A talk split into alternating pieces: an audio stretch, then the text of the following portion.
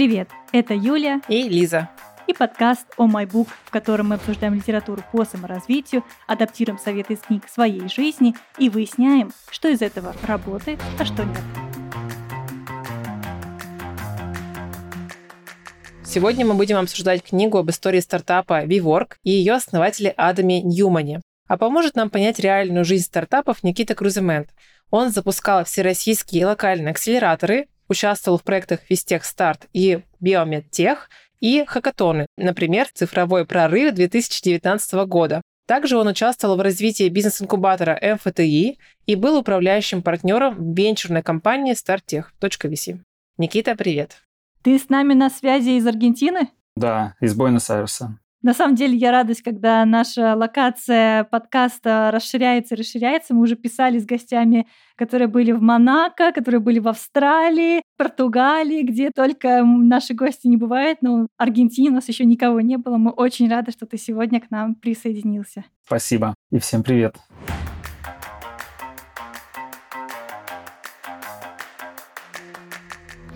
Автором книги «Миллиард за мечту» или «Как дерзость и непомерные амбиции Адама Ньюмана построить новое сообщество обернулись крахом империи WeWork» является журналист Ривз Видерман. Сейчас он пишет материалы для New York Magazine, а также писал для таких изданий, как New Yorker, New York Times Magazine, Harper's, Rolling Stones и других. Он создает статьи на самые разные темы, от истории компаний до шпионажа в мире издательства. Забавно, что в 2019 году этому журналисту поручили написать статью о WeWork, тогда еще существующей компании и успешно собирающей инвестиции. В итоге книга «Миллиард за мечту» стала результатом того задания и 17-месячной работы журналиста. В основу текста книги легло более 200 интервью со многими высокопоставленными чинами WeWork, сотрудниками всех уровней и всех отделов, с владельцами зданий и инвесторами. Ривз использовал все доступные ему ресурсы и документы, чтобы представить нам реальную историю развития и падения империи.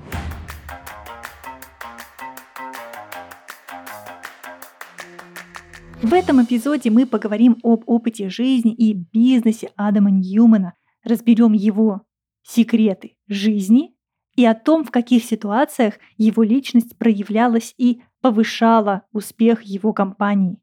На самом деле Адам не был всегда сильным и влиятельным человеком. Он родился и вырос в Израиле, в общине, так называемый кибуц. Это сельскохозяйственная коммуна в Израиле, характеризующаяся общностью имущества и равенством труда и потребления. Когда Адаму было 20 лет, он переехал к своей сестре в Нью-Йорк. Она уже в то время сделала вполне себе успешную карьеру модели и первое время содержала своего брата, дала ему крышу над головой. Хотя в то время уже Адама отличало несколько моментов. Юля, расскажи. Во-первых, мне очень понравилась его амбициозность и идея делать бизнесы, исходя из своих внутренних побуждений. Туфли со складным каблуком – поехали делать. Ползунки с наколенниками для младенцев – тоже неплохо. Детская линия одежды тоже была его бизнесом. А вместе с сестрой они перезнакомились с соседями в доме, устраивали вечеринки и хотели привнести дух коммуны в свое окружение, так он закладывал в свое сознание практику нетворкинга, потому что он воспринимал Нью-Йорк как учебный кабинет в школе жизни, где можно практиковать ведение переговоров с вышибалами клубов и учиться подкатывать каждой девушке в городе. Давайте подробнее поговорим о том, каким надо быть человеком, чтобы создать многомиллиардный стартап. А расскажи, может быть, есть у тебя какое-то свое мнение насчет того, как вообще человеку саморазвиваться, особенно предпринимателю? Может быть, у тебя есть какие-то мысли про саморазвитие, насколько мы можем применять чужие опыты из книг, особенно в своей жизни, насколько это вообще релевантно, и, может быть, есть у тебя такой опыт? Я бы сказал, что это какой-то собирательный процесс. То есть это не только книги, какое-то образование, это, конечно же, и практика. И так получилось, что в сферу технологического предпринимательства я пришел из классического, запускал там свои какие-то бизнес-проекты, какие-то более успешные, какие-то менее успешные. Но с конца 2018 года, волею судеб, я попал в крутую команду, и мы напрямую работали с различными стартапами в разных стадиях, от идеи до уже выхода на международный рынок. Помимо своего какого предпринимательского опыта, мне посчастливилось наблюдать изменения рост проектов из чего-то очень сырого и непонятного в более конкретное и с высокой ценностью. Конечно же, у большинства проектов в период роста возникает вопрос, а как правильно двигаться как предпринимателю? Ничего лучше здесь, наверное, не находит, как создавать специальные среды. Собственно, акселератор, чем я занимался, это специальная среда такая, которая позволяет тебе быстро погрузиться в полезную среду как раз-таки предпринимательских скиллов. Они идут и через общую информацию, какие-то вебинары, семинары, лекции и так далее. И общение с опытными предпринимателями, там их чаще называют менторы, то есть люди, которые уже имеют высокий уровень не просто экспертизы, да, а личного опыта поднятия каких-то компаний. Очень важный аспект — это постоянная замер их трекшена на текущих их целей, чтобы понять, а насколько они дальше идут, и все, что они узнали, проявляют это в практике. Поэтому без практики здесь не обойтись. Я считаю, что для того, чтобы люди именно становились предпринимателями, я не сторонник того, что предпринимателями рождаются, я сторонник того, что ими становится, но надо пройти определенный путь трансформации. У кого-то это быстрее, у кого-то дольше. Как мне кажется, точно играет роль какой-нибудь твой уровень удачи, потому что если ты удачный, ты можешь за два года сделать определенный результат, а кто-то менее удачно, он сделает этот результат или больше, но ему потребуется там 10 лет. Это все относится к одному. Люди могут быть совершенно одинаковых параметров, ну вот если так в общем оценить. Но, например, уровень удачи у одного лучше. Он больше черных лебедей предсказал в ближайший год-два, и поэтому его ускорение, оно сработало быстрее. То есть потому что любое движение, какой бы ты бизнес ни строил, там везде может быть вот это вот как раз такой скачок, прогрессия прям геометрическая, она может случиться. Но чтобы она случилась, для этого нужны вот эти вот самые приобретенные предпринимательские скиллы. Прежде чем приступить к обсуждению книги, нужно дать немного контекста о том времени и обстоятельствах 2010-х годов. Возможно, вы ранее не слышали о компании WeWork и резонансной истории с ней связанной. Однако по ней уже сняли сериал с Джаредом Лето в главной роли. И обратите внимание, что в десятых годах в США было одновременно несколько ярких технологических стартапов, которые получали колоссальное вливание венчурных инвестиций и частных вложений на десятки и сотни миллионов долларов, в числе таких как Uber, Airbnb, SpaceX, Apple, WeWork и многие другие. Пока дела шли хорошо, Инвесторы были на пике эйфории и прикладывали усилия на то, чтобы найти следующего единорога. Это такая компания, уникальный стартап, который принесет прибыль и возместит деньги, даже если другие вложения были убыточными. Сегодня с Никитой мы как раз-таки узнаем чуть больше, как обстоят дела в реальном бизнесе, в реальных стартапах. Никита, расскажи, пожалуйста, вот в силу того, что у тебя много опыта взаимодействия с людьми, предпринимателями, инноваторами, теми, кто хочет развивать свой бизнес, а какими качествами, по твоему мнению, нужно обладать человеку, чтобы суметь создать бизнес, стартап? Ты уже сказала про удачливость, но что еще важно в этом моменте? По-моему, кто-то из вас, либо ты, Лиза, либо Юля, говорили о том, что все это упорство или где-то в какой-то мере упертость, она точно должна присутствовать, потому что очень часто предпринимателю приходится идти в состоянии постоянного страха. Ты идешь на этот страх, такой перманентный. Здесь, наверное, нужно не бесстрашие, а просто умение двигаться на фоне страха. Есть такое понятие, как бы а вот умение двигаться на фоне страха — это такая вот как мышца, которую нужно качать. Ну, либо ты сумасшедший, потому что как бы эволюционно нам эти механизмы не просто так даны, либо ты понимаешь, что это, и начинаешь с ним работать. Почему важно двигаться вот как раз на фоне страха? Потому что любой проект, любое новое детище, там нужно принять решение двигаться. Это как прыжок веры такой. И у тебя состояние свободного падения когда дыхание, ну, вот захватывает, и ты не знаешь, что дальше будет. Сейчас ты приземлишься куда? Вот ты вообще приземлишься, что там будет? Там будет какой-то положительный эффект или нет? Помимо упертости и упорности, когда это тебя двигает, разные формы мотивации у людей существуют. Что тебя еще двигает? Я бы порекомендовал людям просто начать выходить из своих каких-то пещер, если они в них сидят, начинать общаться с людьми и дальше прокачивать следующий навык. Это умение общаться, выстраивать отношения с людьми, так называемый нетворк, потому что ты сможешь вокруг себя собрать собрать людей, кто имеет релевантный опыт, похожий хоть где-то в чем-то, сможешь найти поддержку, потому что если периодически не будет рядом человек, который тебе будет напоминать, что ты в своем уме, что ты адекватный и что ты делаешь просто 85%, 90% не понимают, это очень важно.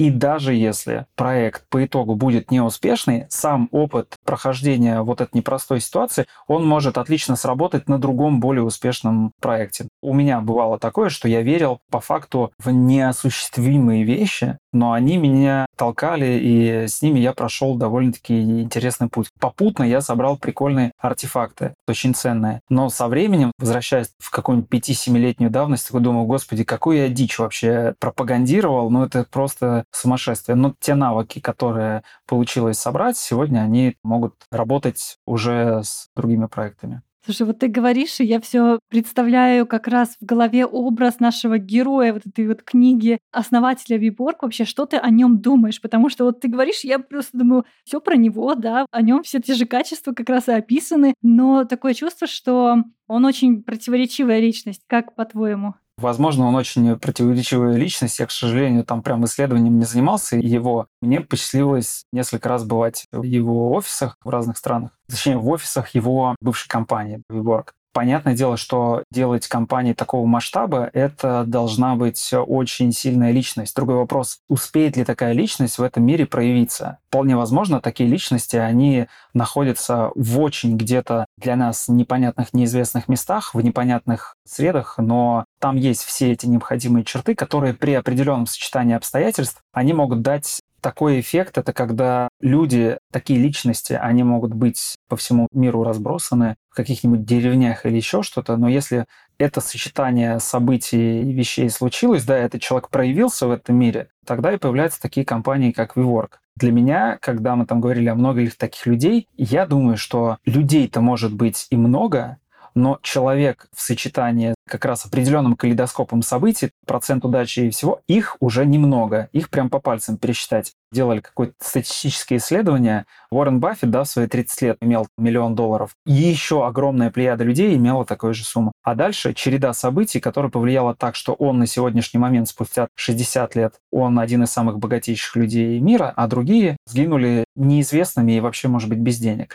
Скорее всего, он был немного такой сумасшедший, то есть точно эти личности не от мира сего. Эти люди, которые могут в один момент обсуждать какое-нибудь инженерное решение, а в другой момент подумать, как во Вселенную отправить нужный запрос, или с духами поговорить, или поиграть в самую тупейшую игру. Это все в одном человеке сочетается. Но, видимо, в очень важные ответственные моменты он умел вот ощущать, ну, как на кончиках пальцев, понимать вот эти моменты и принимать нужное решение. То есть, когда степень концентрации или нагрузки эмоциональной довольно высокая, не ждать со стороны какого-то решения, какой-то подсказки или еще, а просто идти и принимать решение. Я думаю, то, что такая штука его и привела к тому, что он первые деньги свои, может быть, не до конца понимал еще куда, но понимал, что он их будет брать уже. То есть он понимал, вот есть деньги, пусть они у жены, но так как они уже в союзе и деньги есть, значит, деньги должны быть работать. Все, первое решение принял. Дальше, когда уже сформировалась хоть какая-то концепция, он такой, будем ли принимать инвестиции?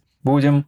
Дальше уже, как они оценку производили, это десятый вопрос. Но поверьте, уровень ответственности или страха взять чужие деньги на борт за долю, это непросто. И если он это делал, может быть, Игравич, может быть, он всей серьезности не придавал, но брал, по-моему, первые деньги, которые он брал сторонние, порядка 15 миллионов долларов. Это мало или много? Я думаю, то, что это для первых шагов это прилично. Твоя же mm-hmm. задача понять, как ты через свое дело, через свой бизнес увеличишь 15 миллионов долларов. Там же всегда есть понятие емкости рынка. И если ты не знаешь, как вот на этой емкости из 15 сделать 45, а у тебя рынка достаточно, чтобы из 15 сделать только 3, сиди и думай.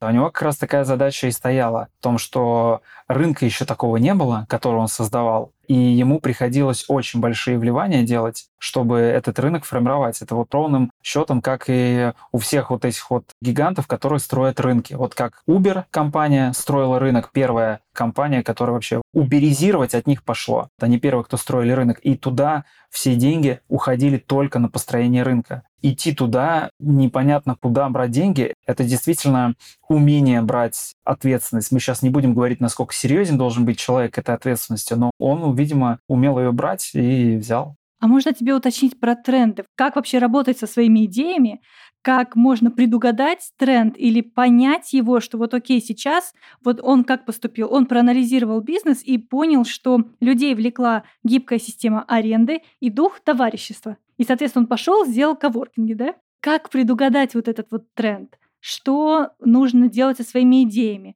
Как понять, что окей, вот эта идея сейчас не время, или, допустим, она сейчас залетит, и нужно ее развивать? Могу быть неправ, но вот представьте, что понятие интуиция все знают. Но что это такое, может быть, до конца неизведано. Мне кажется, вот мое предположение, что интуиция это как вот ты натренировал свою нейронку, она просто автоматом ответ выдает уже, но уже на собранных данных когда-то, да, исторических. А наш неокортекс, наш мозг начинает все рационализировать. У мозга вообще такое свойство, ему все нужно обязательно сравнить, в сравнении. Он пытается какой-то текущей реальности присобачить то, чего типа еще нету. Поэтому, может быть, те люди, у кого уровень вот этой интуиции прокачан, и они больше доверяют ответу сразу молниеносному, который приходит на уровне их увиденного, пережитого, сравненного чем-то там на бессознательном, у него приходит. И это же часто приходит как некое, как говорят, наитие. Есть даже ролик такой смешной про наитие. Ну вот пришло, вот, то есть он вдруг понял, приходит как осознание в моменте, может, как извержение вулкана бах, и ты понимаешь, что вот это надо, это пойдет. Причем 99% твоего окружения это не понимают, и они в это не верят, потому что тот образ будущего, он у тебя, а ты его видишь настолько ярко, что ты к нему идешь. Он настолько яркий, что он придает огромное количество энергии для движения вперед, но в силу того, что большинство людей этого просто не понимают, возвращаясь к предыдущему, очень важно окружать себя людьми, которые даже не видя этого образа, они просто могут быть поддержкой или верить тебе. Я думаю, просто он это увидел и пошел. Здесь, знаешь, хочется спросить тоже про твой опыт. Сталкивался ли ты с какими-то прям сумасшедшими или такими идеями, которые, ну вот реально будущее воплощали в себе? Что-то среди стартапов, среди общения с предпринимателями? Встречалось ли тебе что-то особенно запомнившееся? Да, конечно. Но вообще насмотренность у меня наверняка больше пяти тысяч разных проектов. Наверняка многие из них это уровень идеи, которые никогда не пошли сильно дальше, потому что очень важно после идеи, что это начать хотя бы пробовать реализовывать в этот мир. Поэтому говорят, что идеи ничего не стоят, потому что возьмите 10 команд, дайте одну идею, та команда, которая будет рассказывать о том, что это уникальная идея, она ничего не сделает в этом направлении. Две из десяти они сделают и будут конкурентами мощнейшими по твоей идее. Ценность идеи, она, как правило, не всегда есть нюансы, она переоценена. Я сейчас не про фантастические скажу, а просто про то, что на моих глазах ребята придумывали первую идею, назвали «Мой самокат», мы будем сдавать самокаты в аренду людям, а потом началась пандемия, они эту идею немножко пивотнули в направлении, а будем мы сдавать, попробуем мы сдавать людям какие-нибудь девайсы и переназвали «Мой девайс». В принципе, бизнес-модель та же самая. Они начали людям сдавать в аренду тренажеры и какие-то Sony PlayStation и так далее. Люди не хотят покупать, платить большие суммы, но они готовы помесячно оплачивать. Пандемия проходит, востребованность снижается, спрос снижается, и они потом находят интересную модель, вот все в пути, в пути, то есть в постоянном поиске. Они находят модель, что оказывается, они все эти самокаты или даже потом уже пошли тренд на электровелики, они могут сдавать уже сразу оптом в крупные компании, где, например, много курьеров. Кто больше всего пользуется этими велосипедами и самокатами? Курьеры. В итоге эти ребята они продали российскую компанию, они ушли на рынок Штатов, и в Нью-Йорке они растут чуть ли не каждый месяц на 50-100%.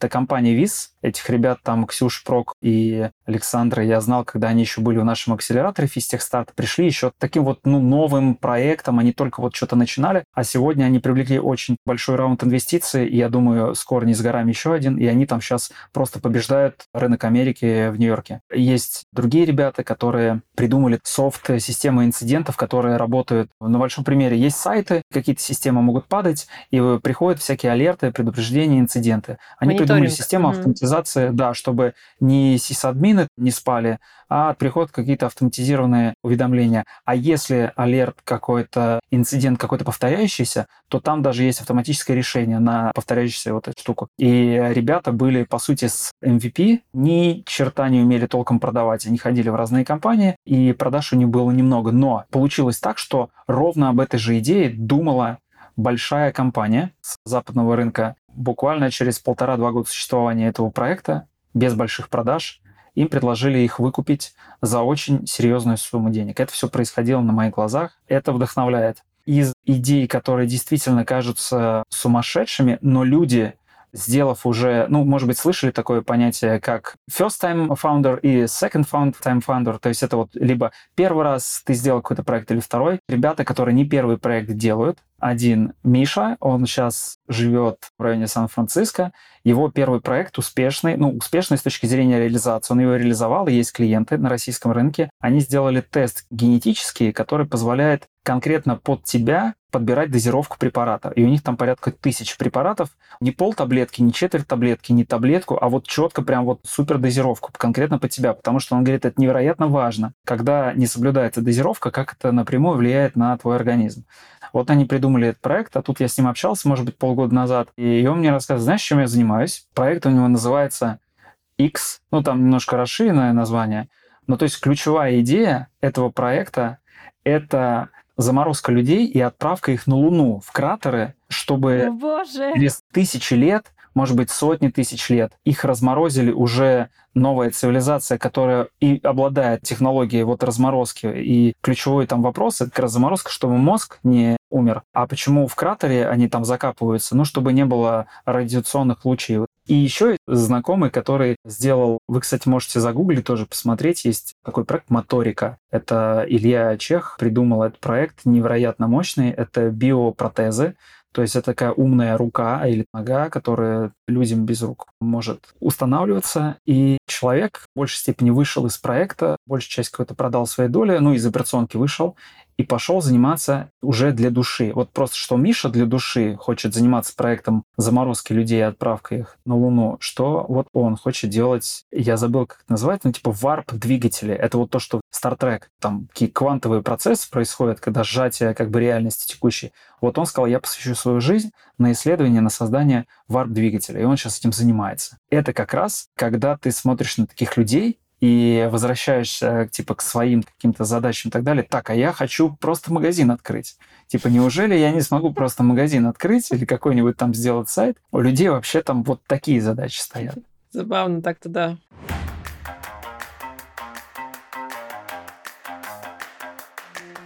Слушай, ну вот здесь хочется немножко да. перейти к истории коммуникации, когда ты должен постоянно со многими людьми общаться и, в принципе, делать бизнес с кем-то, с партнером. Здесь у Адама тоже был партнер изначально, да, что он был с Мигелем, с его товарищем, с которым они познакомились в лифте внезапно, как можно найти себе партнера по бизнесу. И, в принципе, мы по таким историям разных компаний знаем, что достаточно часто такие люди с противоположными качествами соединяются в некий тандем и становятся просто ракетой, которая несет в космос по планам, масштабу и так далее.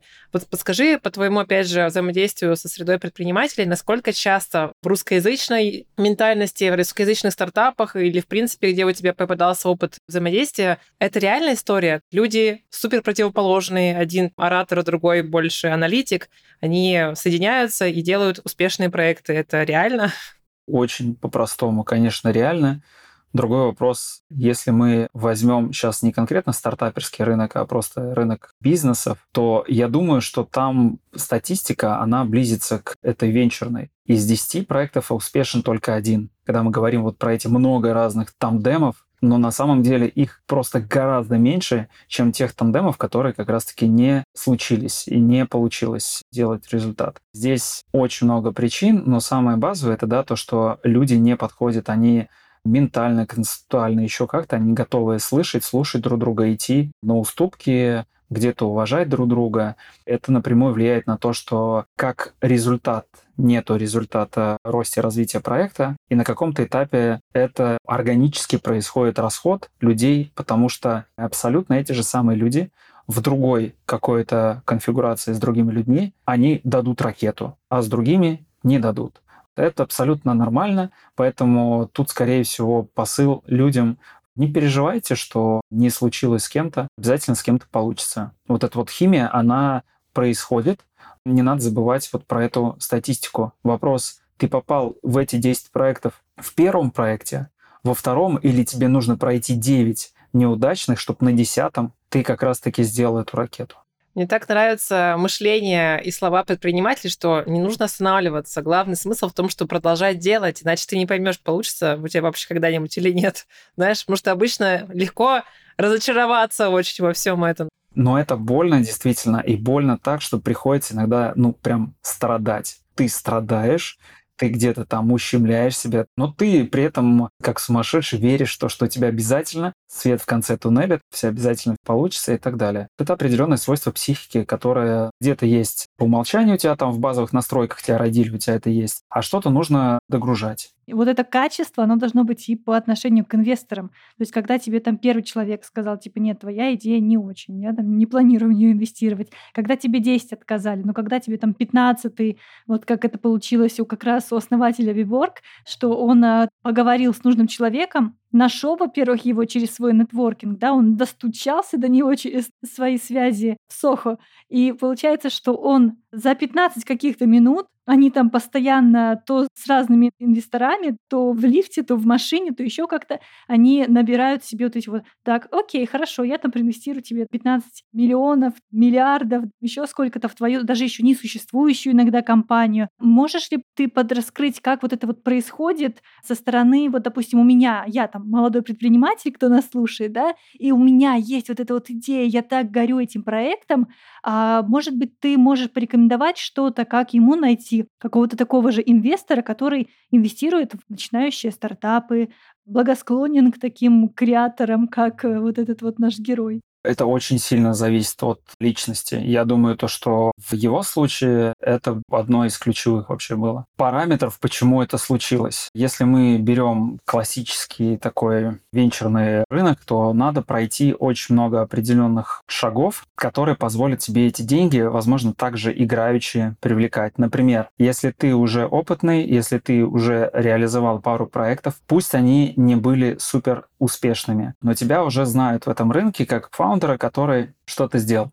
то, в принципе, находясь в определенных очагах денежных и инновационных, живешь ты где-нибудь в Нью-Йорке или Сан-Франциско, еще в каких-то, да, ты можешь просто понимать, где находятся такие люди, пробовать заходить в эти тусовки, тогда уже вот в этой непринужденной дружественной атмосфере можно всегда так сказать, я уже фаундер опытный, ну я сейчас делаю проект, у меня там есть уже парочку человек, с кем я там какой-нибудь term sheet подписал, еще такое срабатывает периодически, но это не система. Система — это когда ты делаешь traction, это когда все могут увидеть, что ты пошел и сделал продажи, и у тебя есть представление, как их масштабировать. Вот тогда проще идти и работать с этими инвесторами. А конкретно в его случае, если это правда, потому что в любом случае книга, будь то фильм или еще что-то, там может быть, уж не знаю какой процент, но немножко там напридуманный. Но если это правда, то это я бы, скорее всего, как-то связывал с его необычной харизмой кстати, которая помогла ему и людей э, первых нанять да, в свою команду, потому что хоть и, может быть, это тоже ошибки его управления, с которых мы не будем брать пример, лично я так точно, когда он на роль IT-директора нанимал школьника,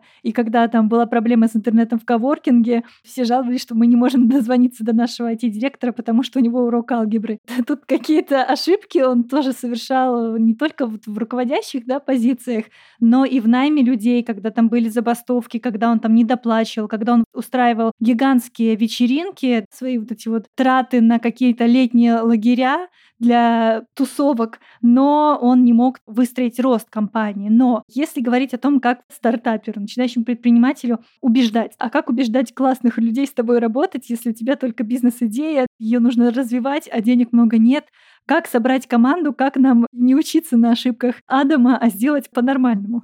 Угу. Первая мысль к тому, что таким людям многое готовы прощать. Но, условно, на каком-то этапе запуска становления компании готовы прощать ошибки, отсутствие какой-то корпоративной культуры и так далее. Я думаю, связано с тем, что если посмотреть на большинство проектов, то фаундеры, которые основали прям проект, являются носителями идей, контекста всего и так далее, не так часто, даже чаще в большинстве случаев они доходят до определенного уровня развития компании и потом выходят уже из операционного управления, остаются с долей, а на эту позицию ставят уже опытного SEO. Который вот он операционный директор, он занимается, и он реально будет эту компанию делать более доходной, интересной. Многие фаундеры не имеют просто этого опыта управления такими большими корпорациями. И зная это, многие инвесторы, которые заходят в проекты еще ранее, они готовы прощать вот эти вот ошибки. Главное, чтобы этот фаундер успел дойти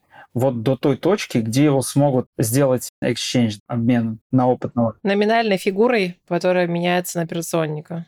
Лиза, будет не номинальная, будет реальная управляющая фигура, которая mm. умеет это делать именно крупными корпорациями. Когда идет стресс большого роста, и когда нужно вот эти вот непонятные какие-то сумасшедшие мозги, чтобы это сделать, нужен как раз вот этот вот SEO, фаундер, да. А дальше, когда уже ты компанию построил, ее дальше нужно полномерно раскачивать, строить корпоративные культуры, работать с финансами. Это уже должны быть другие ребята. Просто мы знаем вот на примере, опять же, этого героя книги, что он нанимал своих родственников на очень много позиций. И у меня тоже кажется, когда ты стартапер, ты привлекаешь всех своих знакомых, друзей, лишь бы рабочие да. руки тебе дали, и их время, типа, и все. Сочтемся потом как-нибудь, где-нибудь, когда-нибудь. Но когда, ну, да. допустим, нет у меня родственников или готовых жертвовать свое время в качестве моего бизнес-вложения, как искать людей? Ну, то есть в российских реалиях, как это вообще происходит? И желательно классных. Тут вопрос, наверное, даже не то, что в российских реалиях, а в любых реалиях, когда ты строишь команду, а учитывая, что сейчас степень технологичности вообще разных инструментов, бизнесы строятся международные. Люди могут сидеть в разных странах, при этом один выполняет там роль селза, а другой маркетинг настраивает, и все по разным странам. Живя здесь, находясь в Буэнос-Айресе, это прекрасно ты видишь на большом количестве примеров. Это тоже определенные скиллы, умение нанимать людей, вовлекать, то есть это вообще, а насколько ты умеешь вовлекать людей людей продавать им идею. Ведь это первое ключевое, чем занимаются фаундеры, когда хотят нанять спецов, а потом еще крутых спецов, чтобы мотивация была нематериальная. Ну, то есть не в той привычной степени материальности, когда он говорит, я хочу зарплату такую же, еще соцпакет, а еще чтобы мне зал спортивный оплатили, квартиру и так далее. Нет, там нужно тебе внушить то, что ты нужен, ты полезен, ты вообще супергерой, без тебя ничего бы не было. А еще наобещать какой-нибудь опцион 0,0003% от компании, которая будет стоить космических денег. К слову, может, не такой маленький процент, но процент это точно на основную команду старта закладывается, всегда опционы. И эти примеры показали крутые результаты. Если не ошибаюсь, когда случилось IPO у Виворка, там же многие вот эти вот ранние сотрудники, они повыходили из своих пакетов и обналичили кучу денег. И то же самое было в Uber. Но никто на старте не знал, получится или нет. Просто всем обещали крутую тусовку, компанию. Когда я говорю уметь вовлекать людей, дальше по психотипу, если ты мотор какой-нибудь, ну, скорее всего, к айтишникам не относится, то тебе нужно тусовками продавать, кому-то нужно результатами продавать, кому-то нужно поддержкой продавать, то, что ты здесь друзей встретишь, еще что-то. Через разные такие инструменты, если SEO умеет продавать идею, ну все, он сможет собрать крутую команду. Найти крутого технического директора, потому что, как правило, технологических проектов это, ну, супер важно. Дальше две ключевые задачи, как правило, у стартапа, даже три. Это технология, технологический директор, это SEO, который будет идти на первых этапах сам фандрайзить, деньги привлекать. И третье — это умение продавать, ну, в целом на маркете. То есть это должен быть какой-то sales, такой ключевой, там, директор по развитию какой-то, да, там, бездев, бизнес-девелоп. Но вот ключевые эти роли нужно собирать на старте, потому что они дальше сделают все. Вот этим вот ключевым ролям, скорее всего, нужно и давать даже не опционы от доли, а все остальные высокие, но линейные сотрудники, им уже опционы давать. Короче, наобещать надо с три короба, а дальше получится или нет. Ну вот здесь хочется еще спросить, когда вот продал идею, получается, вы собрали команду, собрали основные роли эти, но как-то же надо дальше понимать, ты сразу не можешь кратно вырасти. Тебе нужно сначала там MVP, потом что-то еще улучшить и так далее. Но когда вот ты первые этапы прошел, как определить для бизнеса начинающего, какую стратегию выбирать? Не работать над недостатками и кратно расти, привлекать инвестиции и так далее, или все-таки замедлиться, собирать чаще обратную связь, как-то прорабатывать ее и не задумываться прям о кратном каком-то росте на первых порах?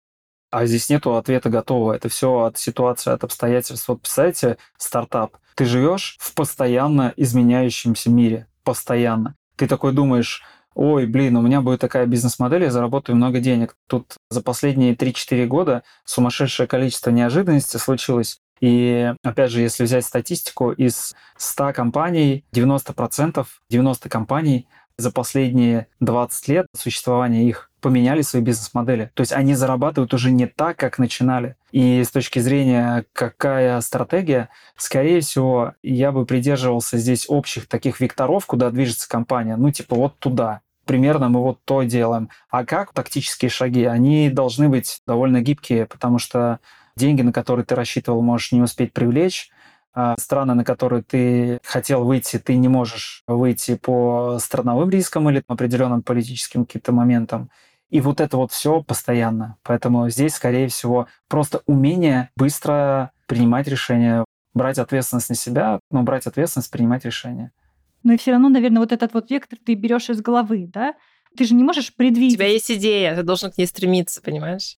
Мне еще, знаешь, запомнилась такая цитата из книги, что когда он показывал презентацию своего нового V-Life, новый проект его связанный с арендой не коворкингов для офисов, а для жизни, и консультант рекомендовал только поменять две буквы вместо 30 миллионов, написать 30 миллиардов, так как инвесторам нужны миллиарды.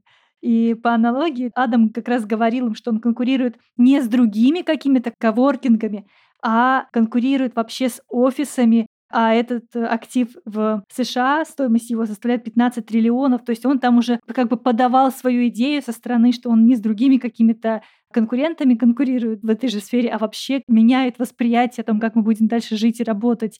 Но это же тоже берется из каких-то своих амбиций. Да? Вот я там 30 миллионов, окей, заменю на 30 миллиардов, и вот я получил инвестиции. То есть не подтверждено это никакими. Это могло происходить супер э, спонтанно, случайно и так далее. Оно так обычно и происходит.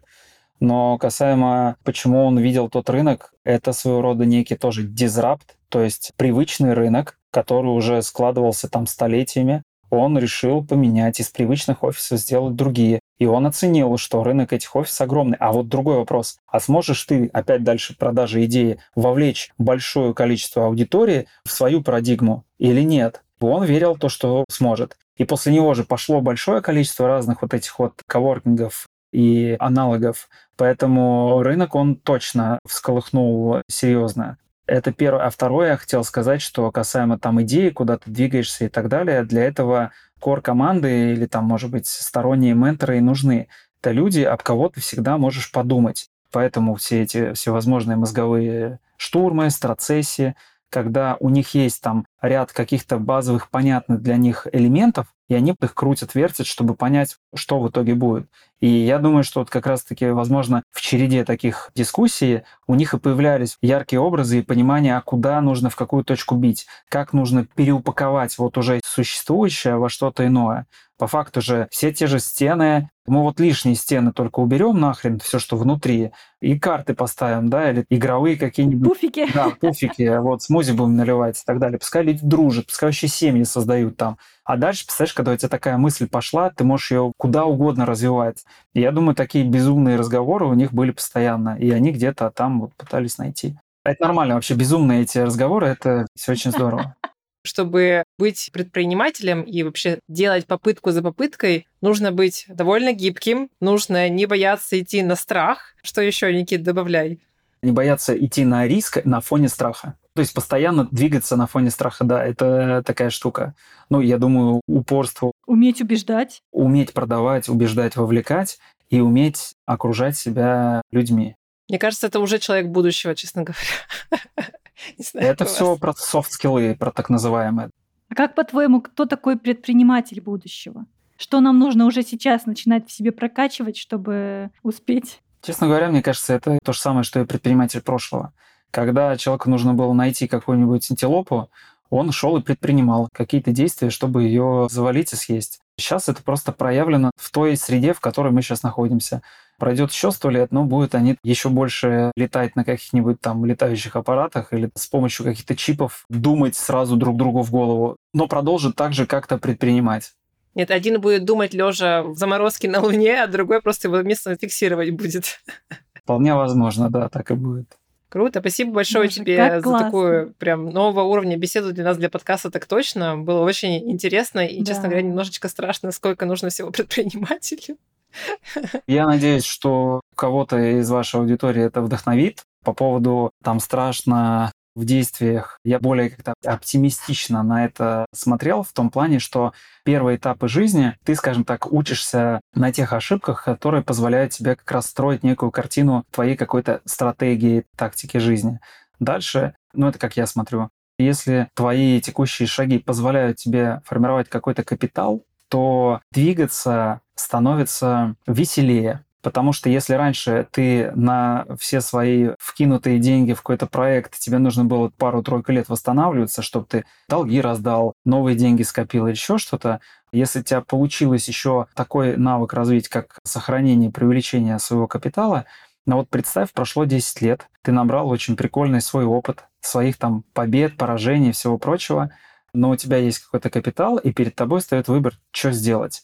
И ты количество вот этих вот попыток и тестирования гипотез можешь сделать кратно больше, при этом не возвращаясь в сверхстрессовое состояние, когда у тебя ничего нету, и ты в долгах.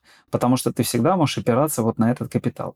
Поэтому как рекомендацию еще всем будущим предпринимателям или нынешним предпринимателям хочется сказать, чтобы они ни в коем случае не забывали развиваться в двух направлениях. Это умение работать с деньгами, как с финансами, как с капиталом, и с предпринимателями. Потому что наверняка вы встречали людей, которые строят бизнесы, сложные системы, но в случае кризисного момента они теряют все. А есть люди, которые умеют вытаскивать деньги, распределять это все как бы другие активы, и в моменте по какой-то разной причине потери бизнеса у них есть на что опереться.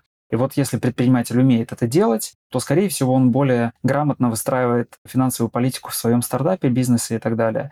Или же на крайняк он может постоянно пробовать со своих денег что-то там начинать. Боже, как вдохновляюще. Я на самом деле подцепила от себя столько идей, столько вообще вдохновения, что я так счастлива, что мы записали этот выпуск. Я буду его переслушивать точно.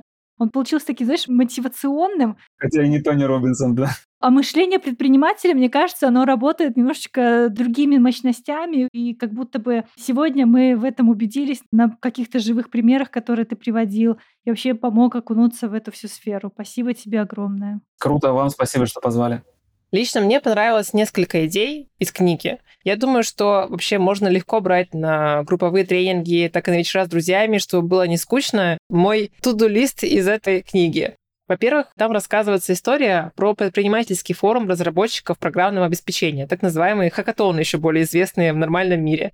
И здесь участникам предлагалось придумать наихудшую бизнес-идею, еще безумнее тех самых детских ползунков с наколенниками, которые выдумал своим первым бизнесом Адам. И мне кажется, это так круто было бы просто сидеть с друзьями или на групповом тренинге и сказать, ребята, нужна наихудшая идея. Можете себе представить, какие идеи могли бы придуматься? Мне кажется, это прям очень интересная вещь. Да, как минимум разобрать с друзьями и провести классное время. Да. Супер. Второе. У Адама был достаточно крупный инвестор, который привел ему что-то более 30 миллиардов, и должно было состояться еще одно вложение, но в итоге оно пошло крахом. Но у него была традиция у этого инвестора. Нужно было каждый день по 5 минут обдумывать новые изобретения, которые можно было бы продать. И к концу года этих изобретений, вообще как идей, у него накапливалось 250. Таким образом, он продумал и продал, реализовал 40 бизнес-идей из того списка, который он себе формировал. Каждая из этих идей оценивалась на основе 25 различных показателей. То есть, когда он уже запустил такие вот продукты, он составил огромную Excel-таблицу, где 25 показателей и оценивал, какая из них более прибыльная. В том числе, кстати говоря, он оценивал возможность выхода в лидеры конкретной отрасли той страны, где он это реализовывал в течение десятилетия. Еще одно самое важное от этого же инвестора, которого зовут Масайоси Сон, вы можете про него прочитать. А что если задавать себе вопрос? Он звучит следующим образом. А что если увеличить это в 10 раз? Вот придумайте себе мечту. Допустим, это будет о бизнесе. А теперь представьте, что будет, если это представление увеличить в 10 раз. Просто подумайте об этом. Я уже думаю и улыбаюсь. Я после этого вопроса думаю, так, интересно. И вот то, как начинает в голове вращаться мысль, это вообще по-другому. Ты знаешь, я для себя из этой книги забрала несколько каких-то его личных характеристик, потому что на самом деле вот эта вот его решительность, да, все во многом строилось на ней. Например, мне очень понравилась ситуация, когда как-то раз на ночной тусовке кто-то в шутку спросил, а почему на одежде для младенцев нет наколенников? Разве им не больно ползать по паркетному полу? На утро Адам зарегистрировал товарный знак новой компании. Вот, понимаешь, не откладывать на завтра, не думать, а кому эта идея будет нужна, а пойти делать. Вот это я себе забираю, это мне подходит. В силу того, что действительно есть некое авторское право, особенности за рубежом, это прям супер котируются вещи. Если ты зарегистрируешь патент, ты потом можешь его продать, это авторское право, с ним что-то делать. Поэтому это очень важно, на самом деле, регистрировать свои идеи, товарные знаки и вот таким образом зарабатывать тоже. Да. А еще я зарядилась его страстью к тому, что ты делаешь. Вот какая цитата из книги. Харизмой он привлек инвестора, который согласился выделить 15 миллионов долларов в обмен на треть еще не существующей компании. И во многом все его удачи были связаны с ним самим и его уверенностью в том, что 2 плюс 2 в итоге даст 10. Ну и, конечно, его сила убеждения.